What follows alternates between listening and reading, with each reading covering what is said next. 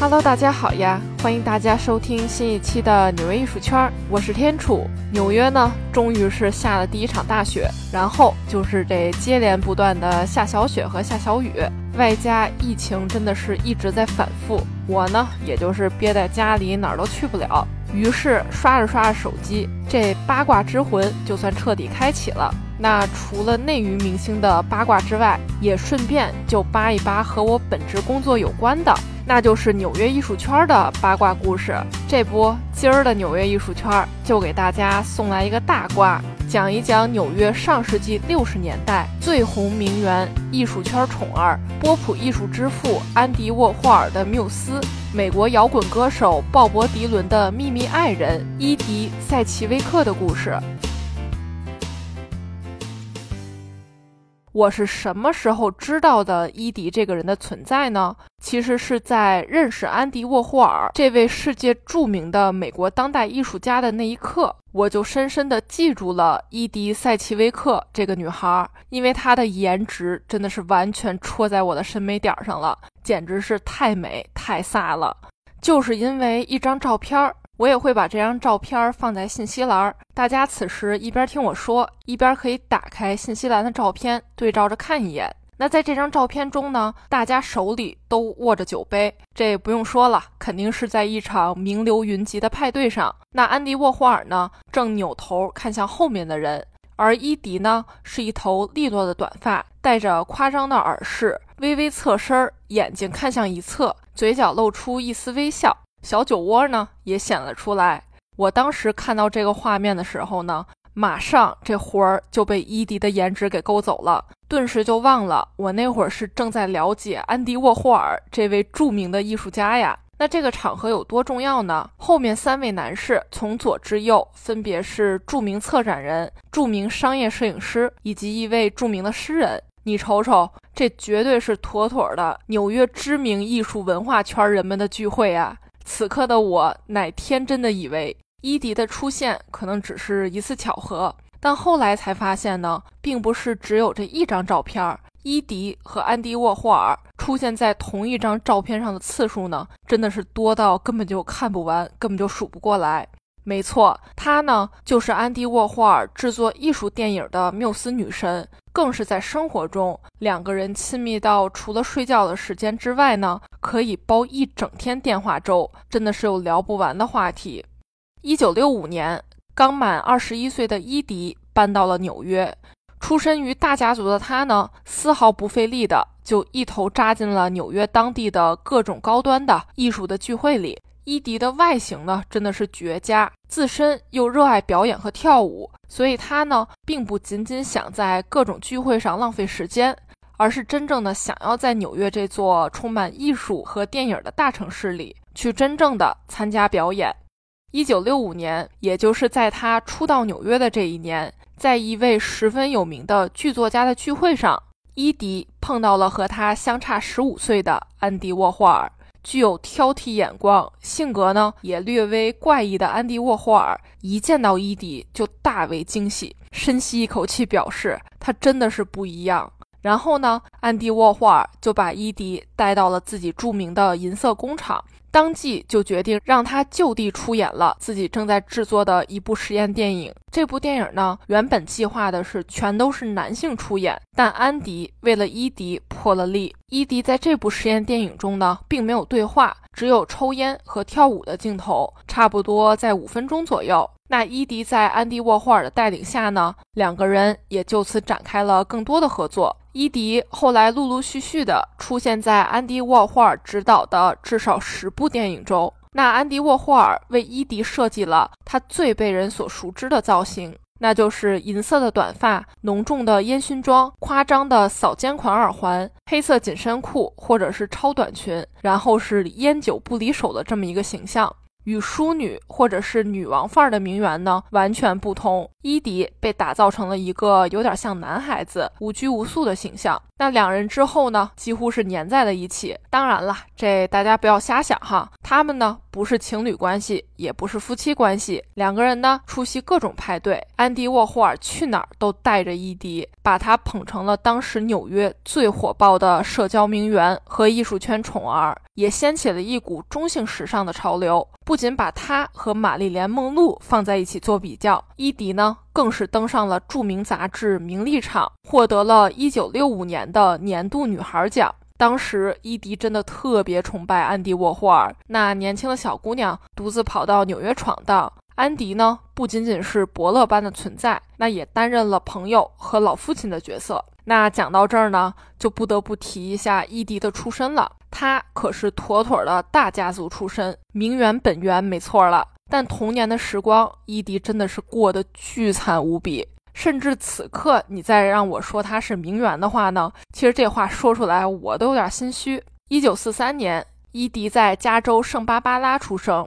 这里呢，就得讲一下伊迪所在的这个塞奇威克家族，可以往上数大概七代左右，都是可以追溯到的。十七世纪，美国东部的马萨诸塞湾殖民地是英国在北美东岸的一个殖民定居点。一六三五年，在英国出生的罗伯特·塞奇威克就定居在这里，成为了第一任少将。也就此开始，塞奇威克家族就稳定了下来。这一家子呢，人均都是厉害的角色。在这七代人三百多年的时间里，塞奇威克家族出过美国最强文理学院、许多高中生挤破头都进不去的威廉姆斯学院的创始人，也有着第一位为非裔女性辩护并取得胜利的大律师，有美国独立宣言的签署人，有南太平洋铁路公司的继承人，有参与修建纽约中央公园的富裕商人。那就更不用提什么国会议员啊、历史学家、部队上校、知名建筑师、慈善家等等身份了。反正你随便拎出来一个呢，都是能有点能写进美国历史的这种小成就。尽管家庭富裕，社会地位呢也挺高的，但伊迪二十一岁逃离到纽约以前的日子都是特别不好过的。伊迪的父亲和母亲呢，在圣巴巴拉买下了一处特别大的农场。陆陆续续呢，在这生了八个孩子。不过他的父母，尤其是父亲，这精神呢不太正常，性格也是特别的孤僻诡异。尽管住在农场，但依旧保持着啊，我们是贵族大家庭的观念。所以这八个孩子的童年可想而知。没有自由，不能走出农场和其他的小孩子玩耍，那被监控，被严格的要求着。这大概的意思呢，就是咱们呢可是塞奇威克家族，不能跟外面那些凡夫俗子来往，太掉身价了。所以在极大的精神压力之下，伊迪和兄弟姐妹们呢，陆陆续续的患上了例如饮食失调症等各种毛病。十三岁那年，伊迪有一个逃离原生家庭的机会，他呢被送往旧金山附近的寄宿学校去读书。不过很快呢，就因为饮食不正常，被学校给退回来了。这件事儿呢，也让本身情绪就不稳定的伊迪的父亲觉得特别丢人，从而对他的自由呢进行了更加变态的限制。更可怕的是，这小伊迪曾经撞到父亲和情妇在一起偷情的场面。父亲呢，并没有被小孩子的闯入吓到赶紧躲开，而是怒气上来，直接赏了伊迪一巴掌，然后不停的给他洗脑说：“啊，是你看错了。”而且还让医生强行的给他注射镇定剂。反正总之，尽管是贵族出身，但原生家庭真的听起来特别的窒息。母亲呢被轻视、被贬低，孩子们呢被暴力对待。甚至伊迪在成名之后，还曾表示过，父亲曾在自己七岁的时候性侵了自己。总而言之，小伊迪和其他七个兄弟姐妹的童年真的是糟透了。没过多久呢，父亲又把即将成年的伊迪送进了远在纽约的一家精神病院去治疗。这是为啥呢？因为父亲可不允许自己的孩子们不听话。他觉得呢，不听话不是孩子天性的释放，就是单纯的你有病，你得去治了。所以说，这也导致伊迪本来没什么病，却被当做精神有疾病的人来对待，就哐哐哐的一顿被喂药，也导致伊迪被迫成为了瘾君子。不过天高皇帝远吧，这父亲仍留在西海岸的家里，伊迪呢却在东海岸了，这个也管不着了。伊迪十八年以来第一次知道什么是自由的滋味，于是也悄悄地和一位哈佛大学的学生谈恋爱了。那第一次恋爱美好，但却是短暂的。懵懵懂懂、没有接受过相关教育的伊迪呢，就意外的怀孕了。但因为他当时一直在治疗厌食症和精神疾病。总是会吃一些对胎儿有影响的药物，于是伊迪拿到了证明，就去打掉了孩子。这让刚刚满十八岁、身心本来就承受着巨大压力的伊迪呢，更加崩溃了。雪上加霜的是，一九六四年，和伊迪关系最为亲密的两个哥哥呢，相继因为精神问题去世了。伊迪只能又沉沦在酒精、香烟和不可描述的药物中，短暂的想要去麻痹自己。一九六四年，伊迪在生日当天意外收到了外公为自己留下的八万美元信托基金，也正是这个契机，让伊迪有机会完全逃离自己的原生家庭。于是呢，他揣着这笔钱就跑去了纽约这座充满艺术与自由的大城市。想要发展自己的演员与模特生涯，于是呢，这就接上了之前的故事。机缘巧合，被安迪沃霍尔看中，并被捧红了。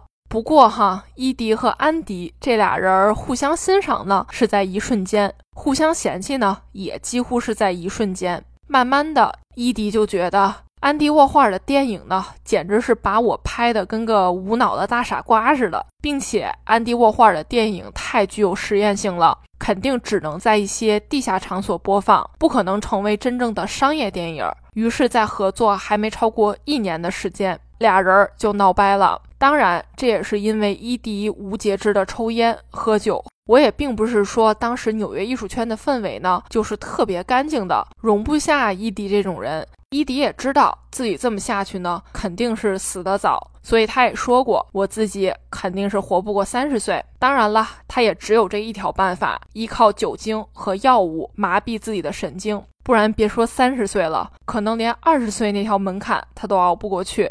不过在这里一定要严肃地提醒听众朋友们，不要碰不该碰的东西，尤其是没有成年的人。没错，嗑药呢也的确给他嗑出事儿了。伊迪一个不小心，把火星子溅到了家里的床上，那公寓就给烧没了。没地方住，就只能搬到被人称为“人间乌托邦”的切尔西旅馆。当时许多作家、哲学家、作曲家、歌手、演员、艺术家等等，比如说马克·吐温、麦当娜等等，都曾入住过这里。总之呢，伊迪在这里遇到了生命中另一个重要的男人——美国摇滚歌手鲍勃·迪伦。不过这故事呢，也差不多经历了半个世纪了。伊迪和鲍勃·迪伦之间的事儿呢，更像是飘在空中的八卦故事，因为谁也不能断定真实的情况到底是什么样的。反正呢，各执一套说辞，大家呢也就当听听八卦故事似的，听听就完了哈。伊迪刚搬到这个人间乌托邦旅馆，就被热心群众介绍给了鲍勃·迪伦。这俩人呢，在酒吧一聊就停不下来了，对对方都有好感。精神总是特别抑郁的伊迪呢，也在跟自己的哥哥打电话的时候呢，表现出来了从来没有过的快乐。他说他爱上了这位歌手。总而言之，伊迪对鲍勃·迪伦就像是着了魔一般的喜欢。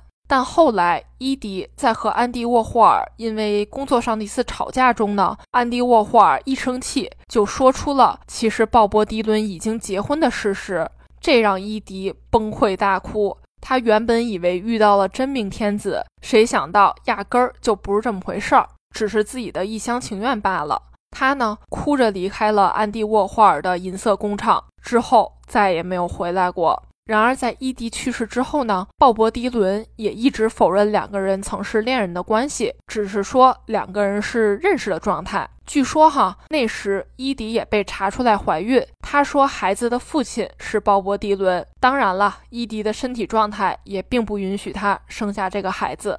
一九六七年，二十四岁的伊迪呢，决定重拾演员梦。尽管没有了大佬安迪沃霍尔的帮助，他呢还是很认真的到处试镜。但结果可想而知，他的身体和精神状态都不再适合出镜了。那咱们之前提到的这个八万美元信托基金，伊迪其实在很短的时间内呢，就已经挥霍一空了，买奢侈品啊、珠宝、化妆品去支付账单等等，并且哈，他此前出演安迪沃霍尔的电影呢，也没有得到任何的报酬。此时口袋空空的他呢，就不得不开始想财路了。他就回到祖父母的房子里，偷走古董和首饰。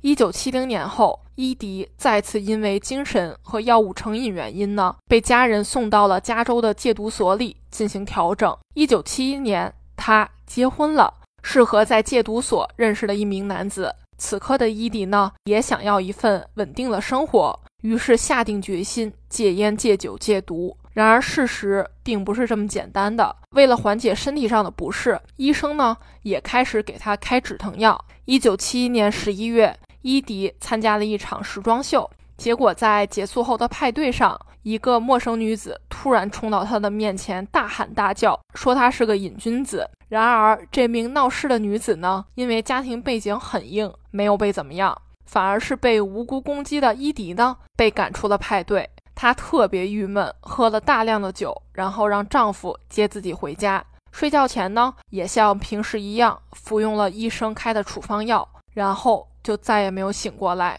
第二天，丈夫发现伊迪死亡，她呢年仅二十八岁，死因呢应该是死于喝了大量的酒之后，又吃了相关药物所导致的。那伊迪去世当天，就有记者采访安迪沃霍尔怎么看待昔日好友的死亡。安迪沃霍尔只是冷漠地回复了一句话：“伊迪是谁？”其实想到讲这一期节目呢，我也是心惊胆战的，特别怕内容不过审。如果你听到了这里，那么我真的特别开心，节目没白做，也恭喜你听完了纽约艺术圈经典的八卦故事之一。